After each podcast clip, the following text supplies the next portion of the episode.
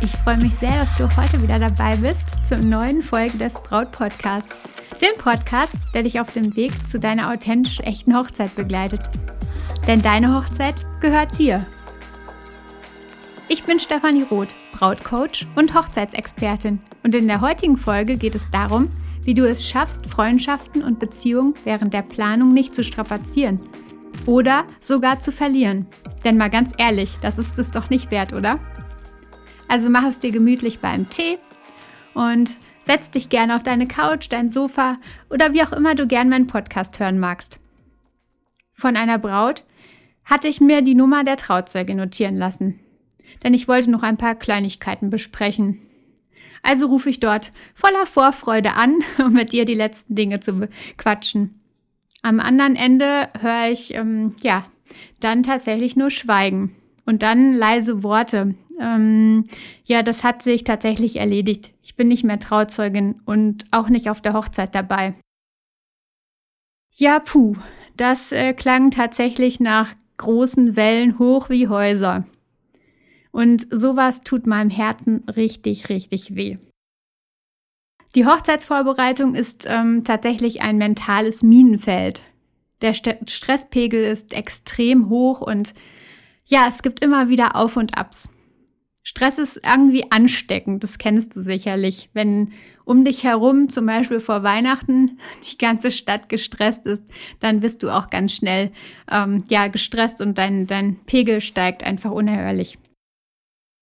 Häufig ist es so, dass die größten Auseinandersetzungen nicht bei Paaren entstehen, sondern eher zwischen Frauen oder Männern untereinander.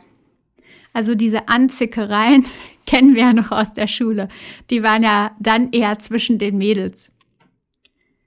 Meistens geht es darum, dass etwas unter der Oberfläche brodelt und einfach in den letzten Jahren vielleicht keinen Weg nach oben gefunden hat. Meinungsverschiedenheiten, vielleicht unausgesprochene Konflikte oder immerwährende Bevormundungen, zum Beispiel vielleicht von deinen Eltern, deiner Mama, ich weiß nicht. vielleicht auch Neid, also vielleicht auch Neid von einer guten Freundin, die vielleicht noch nicht den Mann an ihrer Seite hat. Oftmals ist uns das gar nicht direkt klar, sondern vielleicht dann erst, wenn wir darüber nachdenken und merken dann, okay, da sitzt irgendetwas Tieferes, ein Konflikt, den wir vielleicht nie mal besprochen haben und angesprochen haben. Aber hierfür würde es nun schon zu arg tief gehen. Es gibt aber dennoch einige Punkte, die ich dir jetzt schon mit auf den Weg geben kann.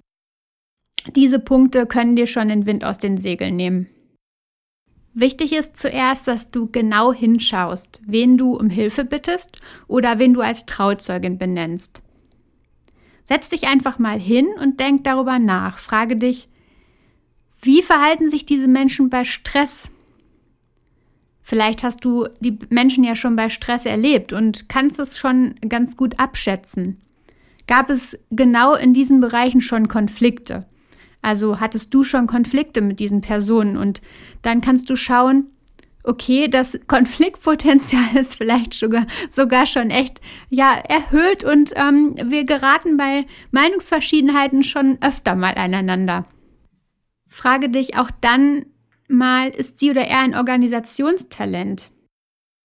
Oder wird sie gegen ihre Persönlichkeit, denn sie ist vielleicht keins, nur alles versuchen, um es dir recht zu machen, um dir eine große Freude zu machen und eigentlich ohne Freude an dieser Aufgabe sein. Dadurch entsteht direkt Stress bei ihr und aber auch bei dir, denn ja, wenn das nicht im Gleichklang läuft, dann fühlt es sich auch für dich nicht gut an und dann hast du ein schlechtes Gewissen, sie hat ein schlechtes Gewissen und ja, nichts läuft im Fluss. Es gibt ungewohnte Aufgaben und Herausforderungen und nicht jeder ist dafür gemacht, ganz klar. Also du machst Dinge lieber als andere, kannst Dinge besser als andere und deine Schwester ist in der einen Geschichte richtig gut und kann dafür das andere nicht. Oder deine Freundin, ein guter Freund. Wir Menschen haben unterschiedliche Fähigkeiten und schon in der Schule finde ich es echt furchtbar, dass unsere Fähigkeiten nicht gefördert werden, sondern tatsächlich eher unsere Schwächen. Waren wir schlecht in Mathe, haben wir Mathe-Nachhilfe bekommen, anstatt unser Talent vielleicht, ähm, ja, Kunst oder so oder Musik zu fördern, ähm, wurden dann eher die, ja, die Bereiche der Mathe, des Mattes gefördert und ähm, wir waren dann in allem nur so Mittelmaß. Ähm, das ist zum Beispiel in Teilen von Skandinavien echt anders. Da schauen die Lehrer und die Eltern halt eher darauf, was kann das Kind gut und wo wollen wir halt noch weiter reingehen und es noch mehr unterstützen. Und wenn es schon in ja, den Unternehmen oder in der Schule nicht so läuft, dass genau unsere Stärken gefördert werden, dann sollten wir es doch besser in unseren Freundschaften und Beziehungen machen und da halt schauen, für was ist der Mensch gemacht und was kann der besonders gut und wir wollen dem Menschen ja keine unliebsame Aufgabe geben oder eine Aufgabe, die er nur aus Pflichtgefühl erfüllt. Schau einfach mal, ist diese Person ein Organisationstalent? Wenn ja, super. Wenn nicht und sie völlig überfordert damit zu sein scheint oder du schon vorher weißt, dass es vermutlich so sein wird, dann wird sie nicht die richtige Person sein. Selbst wenn du es dir noch so wünschen würdest. Aber du willst sie ja nicht quälen. Von daher, ja, geh einen anderen Weg. Vielleicht gibt es aber auch einen Freund, der zum Beispiel ein schweres Jahr hinter sich hat oder gerade in einer Krise steckt. Überlege, an der Stelle, ob du diesem Menschen die Aufgabe überhaupt zumuten möchtest. Wenn du ihn jetzt fragen würdest, sagt er vielleicht zu, weil er euch nicht vor den Kopf stoßen möchte, aber ja, eigentlich sagt sein Herz etwas ganz, ganz anderes und da helfen ehrliche und offene Gespräche. Mit unseren nahesten Menschen wollen wir richtig aufrichtig sein und hiermit kannst du Freundschaften und Beziehungen auch nochmal enorm vertiefen. Also wenn du das Gespräch suchst und einfach ihr gemeinsam schaut, ja, wenn du, wenn du Zweifel hast, ist es überhaupt deine Aufgabe oder möchtest du diese Aufgabe übernehmen? Und dann auch echt um Aufrichtigkeit von der anderen Seite bitten, weil wie gesagt, nicht, dass die Gegenseite sagt, sie macht diese Aufgabe, übernimmt die Aufgabe des Trauzeugen, der Trauzeugin oder sonst eine organisatorische Aufgabe, nur deshalb, weil er euch einen Gefallen tun möchte.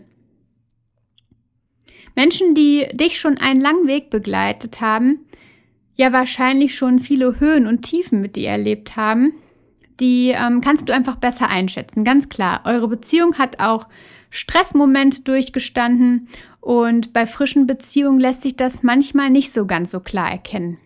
Das bedeutet aber nicht, dass nicht auch eine Freundin, die du vielleicht erst kurz in deinem Leben hast, eine ideale Trauzeugin sein kann.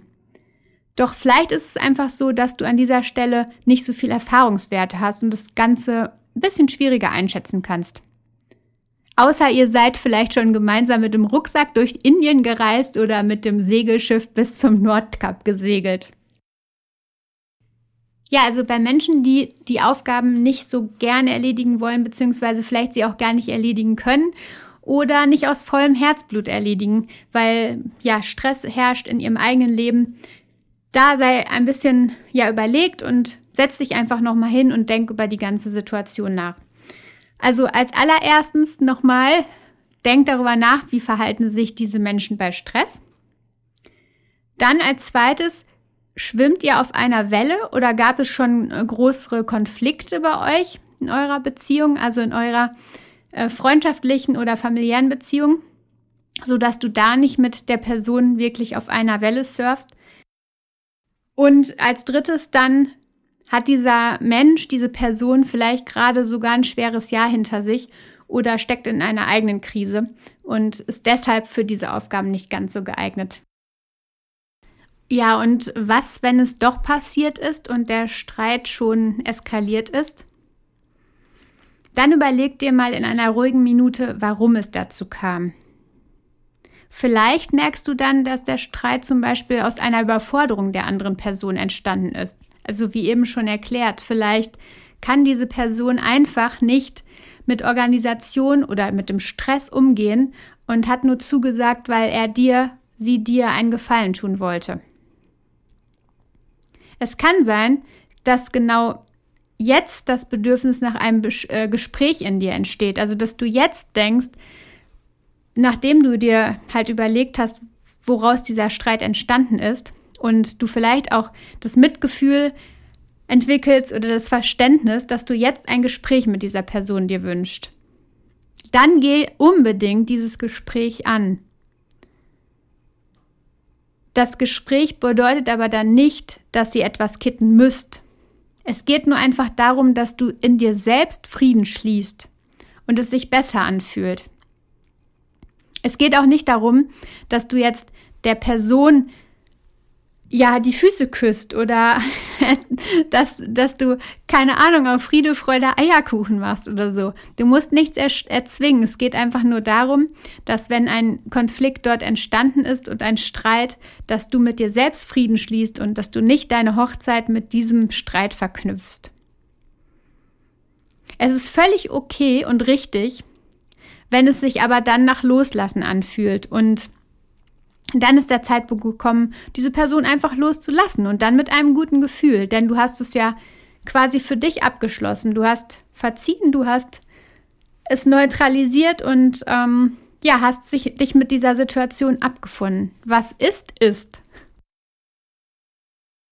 Und an dieser Stelle geht es auch tatsächlich nicht darum, dass diese Person, dieser Mensch, diese Seele, mit der du diesen Konflikt ja hattest, dass der zu deiner Hochzeit jetzt wieder kommt und alles wunderbar ist, sondern es geht einfach darum, dass du in dir selbst ein gutes Gefühl verursachst und dich quasi wieder ja, in den Fluss bringst.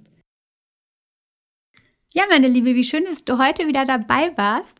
Und ich freue mich wahnsinnig, wenn du mich auch bei Instagram besuchst unter @brautcoach. Ja, außerdem lass mir doch gerne, wenn du es noch nicht gemacht hast, eine Bewertung zum Podcast da. Am besten eine schriftliche, denn unter den ersten 250 schriftlichen Bewertungen verlose ich ein, ja, eine Übernachtung im The Hoxton in Amsterdam mit einem persönlichen QA mit mir, wo du mich alles fragen kannst rund um die Hochzeit. Und da freue ich mich schon wahnsinnig drauf. Deswegen lass eine Bewertung da. Und ganz wichtig nach der Bewertung, wenn du sie abgegeben hast, dann geh auch noch auf www.brautpodcast.de slash Amsterdam und gib dort deine E-Mail-Adresse ein, damit ich dich auch erreichen und zuordnen kann. Und ähm, wenn du schon bewertet hast, dann danke ich dir ganz, ganz herzlich für deine Bewertung, weil ich freue mich riesig über diese ganzen Worte, die dort schon ja unter meinem Podcast stehen. So schön. Ähm, herzlichen Dank dafür. Äh, wow. und genau, dann habe ich noch ähm, eine Frage bekommen oder das ist mehrfach gefragt worden, ähm, so ein bisschen wie die Musik zustande kam, die am Anfang und am Ende vom Podcast zu hören ist. Und dafür mag ich dir eine kleine Erklärung geben. Und zwar hast du zum einen ja, ja Geräusche des Meeres, also auch Möwen und ähm, ja Wellen und so weiter. Und ja, ich habe einfach so eine wunderbare Verbindung zum Meer und du vielleicht auch. Und es ist einfach sowas, was mich entspannt runterholt und mich in Einklang bringt. Vielleicht ist es auch für dich ein Ort, der dich dann mal ähm, ja, zu den turbulenten Zeiten der Hochzeitsplanung wieder runterbringt. Genau, und zum, zum anderen hörst du so ein paar, ja, vielleicht asiatische Klänge ähm, und eine Klangschale und so weiter. Und das ist dann meine Verbindung, die ich auch in diese Richtung habe. Ich bin äh, schon durch Südostasien gereist und war mehrfach in Thailand und habe immer ja da diese Entspanntheit, die ich auch am Meer erleben konnte, habe ich dort, dort auch erlebt und habe auch da so eine so ein gutes Gefühl in mir und das beides zusammen vereint.